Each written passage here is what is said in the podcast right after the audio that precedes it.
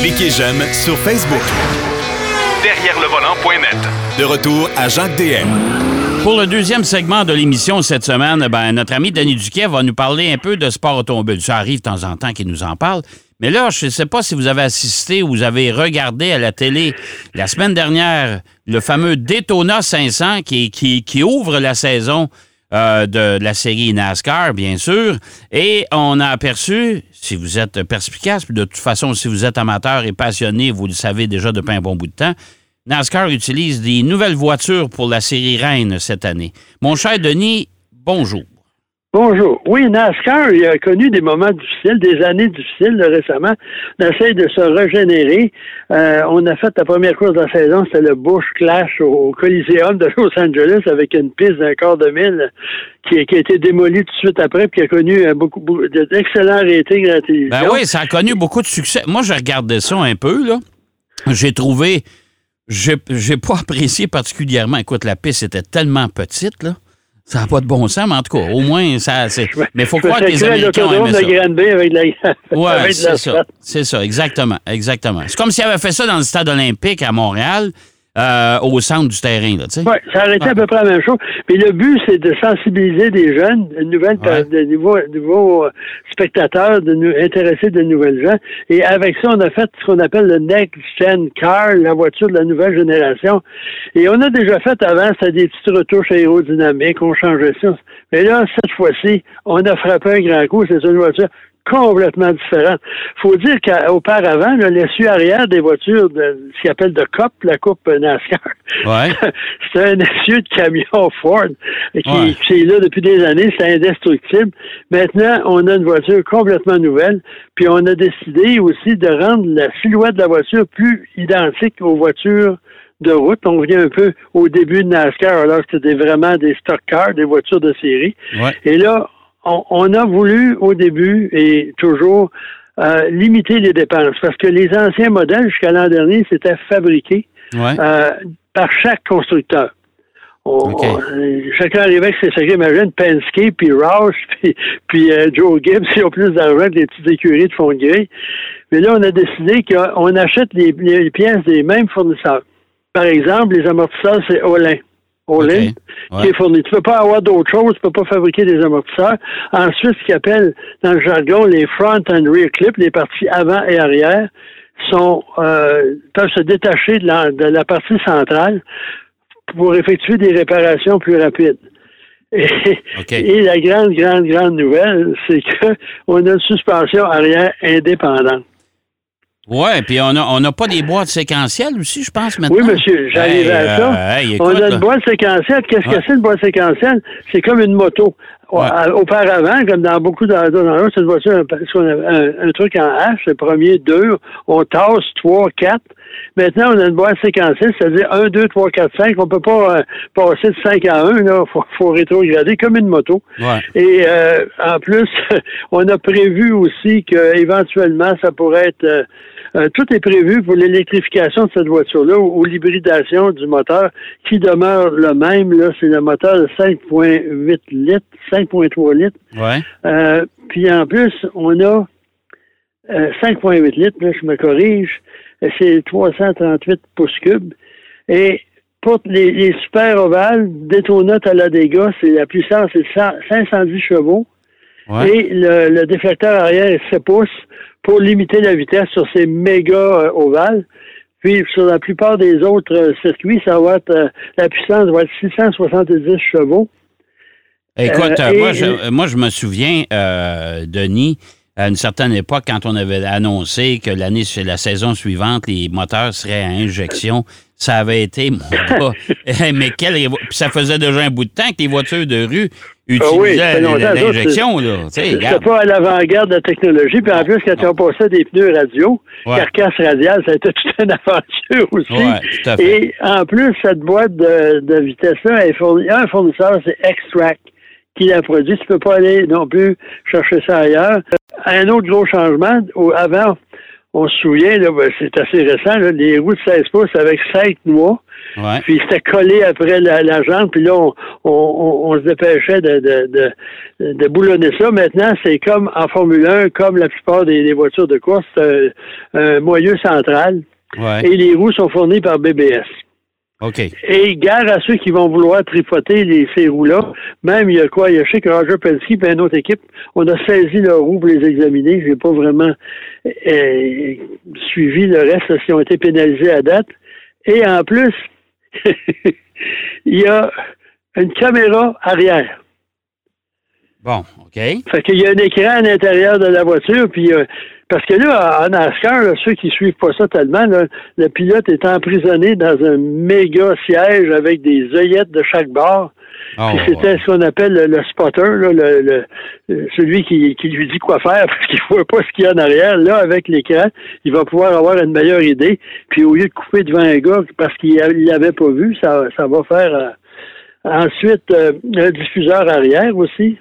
Euh, Puis le, le dessous de la voiture, c'est une c'est uni, il n'y a pas d'aspérité, rien. Non, ben ça, on- ça, permettre- on- ça, on l'a vu au Daytona 500 quand Ouais. la Mustang a levé. Là. on a vu le dessous bien comme faut. Ça me Ouais. faisait penser à un modèle réduit. Là. Tu sais, les, les fameux die-cast que tu achètes. Là. Ouais, Ben, un fond plat à la grandeur, il y a juste les quatre, les quatre surfaces de pneus qui, qui dépassent. Puis en plus, un, un autre gros changement, on a avancé le numéro de la voiture vers l'avant. OK. Ça a l'air insignifiant comme ça, mais ça permet à quoi? Aux commanditaires d'avoir plus d'espace. Ouais. D'ailleurs, la voiture commanditée par McDonald's, ça leur a permis d'afficher un trio sur la voiture. non, c'est c'est vraiment intéressant parce que ça, c'est une révolution totale. Puis les gens n'ont jamais travaillé des suspensions indépendantes. Il y a plusieurs réglages à ça. Les freins sont plus gros, les pneus sont pas sont beaucoup plus larges. Et à ce moment-là, ben il y, a, il y a beaucoup plus de réglages. Ça va être intéressant, surtout sur les circuits routiers. Oui, oui, tout à fait. Euh, ben, écoute, ça me fait. Tu, tu me parles de circuit routier. Pour les gens qui suivent un peu plus, euh, un peu plus le sport automobile, autre que le NASCAR, la, la série Transam depuis euh, quelques années, les voitures ressemblent étrangement à ça. Oui, oui. Puis en plus, pour essayer, parce que la voiture, on dit qu'elle coûte environ 300 000 à force d'acheter des morceaux, etc. D'abord, la, la, la, la, carrosserie est en composite, si j'ai Ouais. bien lu. Ouais. Et on, on ne peut pas non plus euh, avoir remplacé un auto avant l'avoir utilisé pendant trois courses. OK. Parce qu'avant, les grosses écuries, ils ont de l'argent. Eux autres, euh, ça ne leur dérangeait pas du tout de changer de voiture. Mais là, ça va limiter. Puis en plus, seulement, on est comme en Formule 1, un peu 13 moteurs par saison. OK. Ça, j'ai hâte de voir ça, là. Mais euh, c'est quand même un package vraiment intéressant.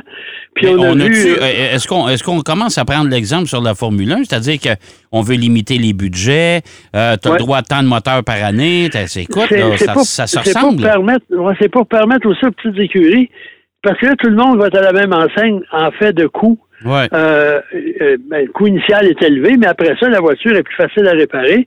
C'est des pièces qui sont déjà en stock. En théorie, là, on a eu des problèmes d'approvisionnement Ouais. au début, mais c'est quand même c'est l'idée de rendre ça plus abordable puis permettre aux, aux petites écuries là, euh, familiales ou de moindre envergure de pouvoir être compétitifs parce que c'est sûr que les grosses équipes, ils vont trouver le moyen d'améliorer l'aérodynamique de la Ouais, voiture, puis faire ci, faire ça, puis ils vont remplacer des pièces parce qu'en plus que moi, en course automobile, c'est ceux qui remplacent les pièces le plus souvent qui ont les voitures les plus rapides. Exactement. Mais ça, écoute, euh, j'ai l'impression qu'on a copié, puis je veux pas être chauvin, mais on a copié ma série Coupe Micra puis Coupe, coupe Centra. C'est-à-dire Oui, que tout le monde est équipé pareil? Oui, à peu près. Là, euh. Les moteurs sont fournis, par contre, par chaque compagnie. Là. Ouais. Euh, Ford, GM et, Toyota. Toyota, ouais. Mais c'est quand même intéressant de voir l'approche, puis euh, ça reste à voir, parce que quand au Daytona 500, on a vu placer un cric à l'arrière de la voiture, mais c'était pas assez haut. Il pouvait pas passer, il fallait aller sur les côtés. Ouais, Parce que ça, ça. la- ouais. les- en plus, la, la suspension indépendante, il y a beaucoup de composantes là-dedans. Ça veut dire qu'il y a beaucoup de pièces aussi qui peuvent briser. Ouais. Et Ouais. euh, en plus, on a aussi euh, des, euh, des freins beaucoup plus euh, puissants, plus larges, etc. Donc, euh, on s'est organisé pour euh, avoir euh, la modernité. La seule chose qui n'est pas vraiment à point sur le plan technologique, c'est que les moteurs sont encore à soupape en tête. Ouais. Ouais. Ça fait mais, avec il- des poussoirs et des culbuteurs comme dans les années 50. Ouais, là. mais il Ça, reste, quand même, il, reste quand même, Denis, que, puis ça, on l'a vu par, à cause de, de Jacques Villeneuve, qui était présent au Daytona 500, là, qui courait dans cette CI-là, juste pour le Daytona 500, parce que pour le, le reste de la saison, je pense pas qu'on va le, le revoir. là. Euh, mais euh, il disait que, justement, changer un moteur dans la- l'ancienne voiture, ça prenait à peu près trois quarts d'heure. Et dans la, nouvelle, dans, la, ouais, dans la nouvelle voiture, ben, il parle de, de, heures à peu près, mais ça, c'est tout Mais va bon, bien. Là, tu sais. Mais ils vont apprendre à, à travailler avec ces voitures-là parce que moi, je me souviens, là, dans le commerce, quand euh, Ford est arrivé avec la Taurus, Ouais. il accordait sous la garantie cinq heures pour changer un moteur, si je me souviens bien. Ouais, ouais, Trois ans après, là, ouais. c'était deux heures le concessionnaire parce qu'il avait trouvé des moyens, puis il avait, ça va, ça va s'améliorer. Mais apparemment, il n'y a pas beaucoup d'espace pour travailler dans la voiture. Non. Si je me fie là, au reportage de Didier Scranen le dimanche dernier, Ouais. euh, mais quand même, puis euh, un autre détail, les freins, c'est AP Lockheed, une compagnie qui a surtout fait sa réputation dans les freins pour l'aviation, mais puis les rotors avant, c'est 15 pouces, les rotors arrière, c'est 14. Donc, apparemment, le freinage, il n'y a pas de problème. Et la direction, ça peut surprendre bien des gens sur une voiture de course, on innove avec une direction pignon et crémaillère. Ah bon? OK. Ça veut dire qu'avant, ça galait ou à, à, à billes. Ouais. Donc, on est revenu, on est arrivé au 21e siècle. Ouais, c'est ça. Ça a pris du temps, mais là, on est venu à bout. Puis, t'as as raison, c'est que NASCAR voudrait vraiment séduire une nouvelle clientèle parce que les, les, la, la, la, la nouvelle, les nouvelles générations des plus jeunes, le sport automobile, ils s'y intéressent un peu moins que nous autres. C'est sûr, parce que là, tu c'est un truc de boomer, mais maintenant, il y a plus de gens, puis il y a plus de jeunes pilotes aussi. Oui, Euh, tout à fait. tu sais, Ouais. Jacques Villeneuve avait l'air dimanche dernier d'un patriarche. Mais lui, Jacques a dit, c'est comme des vacances. Il s'en est, relativement bien tiré. Là. Oui. Euh, Il n'a oui. pas créé de problème, il a suivi, euh, etc., etc. Il n'a pas que- créé d'accident, il a pas, Non, tu sais, non. il était- en bon français, il était pas d'un jambe, il a réussi à Non, finir la moteur- course. Mais on a vu au départ, au départ de la course que, mettons que son moteur était un petit peu moins puissant que ceux qui étaient à l'avant. Ah ben oui, Bref. ben oui, oui, oui, tout à fait. Mais c'est comme dirait l'autre, c'est à suivre parce qu'on verra, il va y avoir beaucoup de développement de cette voiture-là au Ouais. fil des, Ouais. des courses. Quand ils vont arriver dans des, des petits. Bon, il y a, il y a une expérience. Il y a eu plusieurs, plusieurs euh, tests aussi. Ça fait deux ans qu'ils testent cette voiture-là. Ouais. Au niveau sécurité, au niveau performance, on a revisé, on a modifié. C'est pas une affaire improvisée, puis c'est vraiment l'avenir de la série NASCAR. Ouais. Puis on verra aussi Xfinity, qui ont des voitures plus conventionnelles, qu'est-ce qui va arriver euh, au niveau développement technologique. Ben, norma- normalement, X- normalement, Xfinity, ils suivent un an ou deux après. Là. Ouais, ça veut ça. dire que les nouvelles voitures vont finir par traverser là. là. Les camionnettes, je pense pas qu'ils vont élaborer là-dessus. Un camion, c'est un- comme dirait l'autre, un truck, c'est un truck. Ouais, ça, ça, ça, c'est un autre paire de manches. Écoute, euh, euh, il nous reste à peu près, il nous reste même pas cinq minutes, il nous reste quatre minutes. Ça va Euh, Vas-y avec euh, M. Moss qui a encore fait.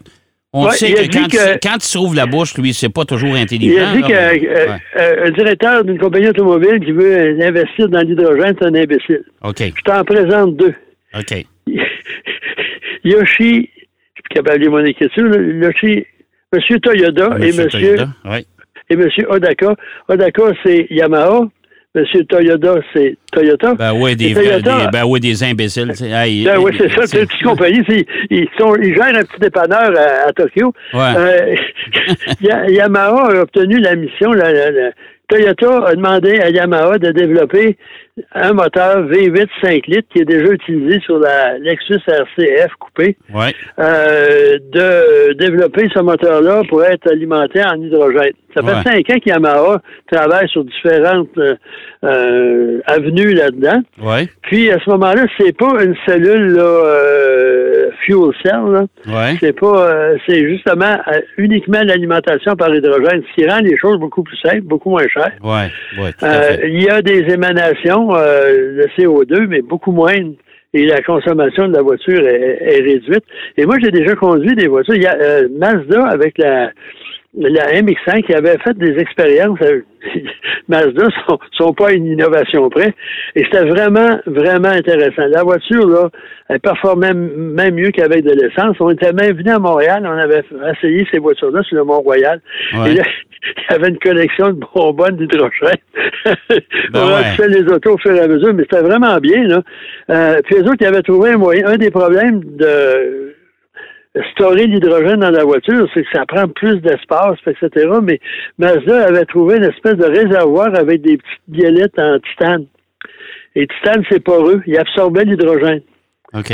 Puis en réchauffant ces, ces petites biellettes-là, ça dégageait l'hydrogène à nouveau, puis ça alimentait le moteur. OK. Reste Ah. à voir. Mais je pense que M. Moss, il y a une autre fois, s'est mis le pied dans la bouche jusqu'au genou. Ah, ça n'a pas de bon sens. Lui, il fait des déclarations depuis un bout de temps. Là. Moi, les Mais là, il dit son fameux camion qui ont eu un million de dollars, tout le monde voulait prendre une chance. Ouais. Il a dit que là, il est plus intéressé à développer un robot que s'occuper de la camionnette. Ah, OK. Ah ouais. Fait que, ouais. Puis il y en a plusieurs camionnettes sur le marché qui s'en viennent. Hein? Ouais, ouais, c'est ça. C'est pour ça que. verra, ils sont, sont électriques, mais l'hydrogène, ça va être intéressant parce que il y a, un gars sur- il y a trop de compagnies qui travaillent sur l'hydrogène présentement pour que ça soit juste une expérience. Et, euh, et- et ça, j'aimerais ça. Et ça, j'aimerais ça, Denis, que tu nous en parles plus longuement. Je sais que la semaine prochaine, ton sujet est déjà trouvé. Consumer Report qui a sorti un, un sondage. Mais dans les prochaines semaines, j'aimerais ça qu'on fouille aussi le fameux euh, l'essence synthétique. Oui, ça, ça s'en vient aussi. Il y a plusieurs- Mais le problème de ça, peut-être qu'on va être obligé d'en faire plus vite qu'on pensait avec ce qui se passe en Ukraine. Ouais. Mais il y en a beaucoup qui travaillent, même en Formule 1, là, de plus Ouais. en plus. euh, Ouais. On a même cette année la, la quantité de pétrole euh, de, de biologique, si on veut, là, est plus importante dans le réservoir. Ça fait que, puis incidemment, en NASCAR, on a augmenté la capacité du réservoir à 20, 20 gallons.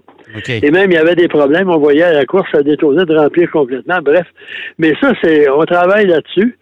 Mais c'est plus compliqué qu'on pense. En faire, c'est Ouais. pas un problème. Ouais. Mais en quantité suffisante, il faut pas oublier que pendant la Deuxième Guerre mondiale, Ouais. les. Allemands, en Allemagne, il n'y a pas de, de puits de pétrole, est-ce que je sais? C'est vrai. Puis ils appelaient ça l'ersatz, ça, c'est remplacement. Il y avait du pétrole fait à partir du charbon. Oui, c'est vrai. C'est vrai. Écoute, on, ça, on pourra s'en parler dans les prochaines semaines. Hey, c'est déjà tout, mon cher Denis. Bon, la semaine là. prochaine, mon cher. Oui, semaine prochaine, Consumer Report, euh, les meilleures marques, ça, c'est pas mal intéressant. Bonne semaine y a- il y a des surprises là-dedans. OK, ben bonne semaine, mon cher Denis. Bonne semaine, tout le monde. Denis Duquet qui nous parlait euh, de NASCAR, les nouvelles voitures euh, que vous avez pu apercevoir le week-end dernier. Parlait aussi de l'hydrogène qui est développé par Yamaha. Ben oui, moteur Yamaha, en collaboration avec euh, Toyota. On va aller faire une courte pause. Au retour de la pause, le gros Suburban euh, rendu par Marc Bouchard. À tout de suite. Derrière le volant. De retour après la pause. Pour plus de contenu automobile, Derrière le volant.net.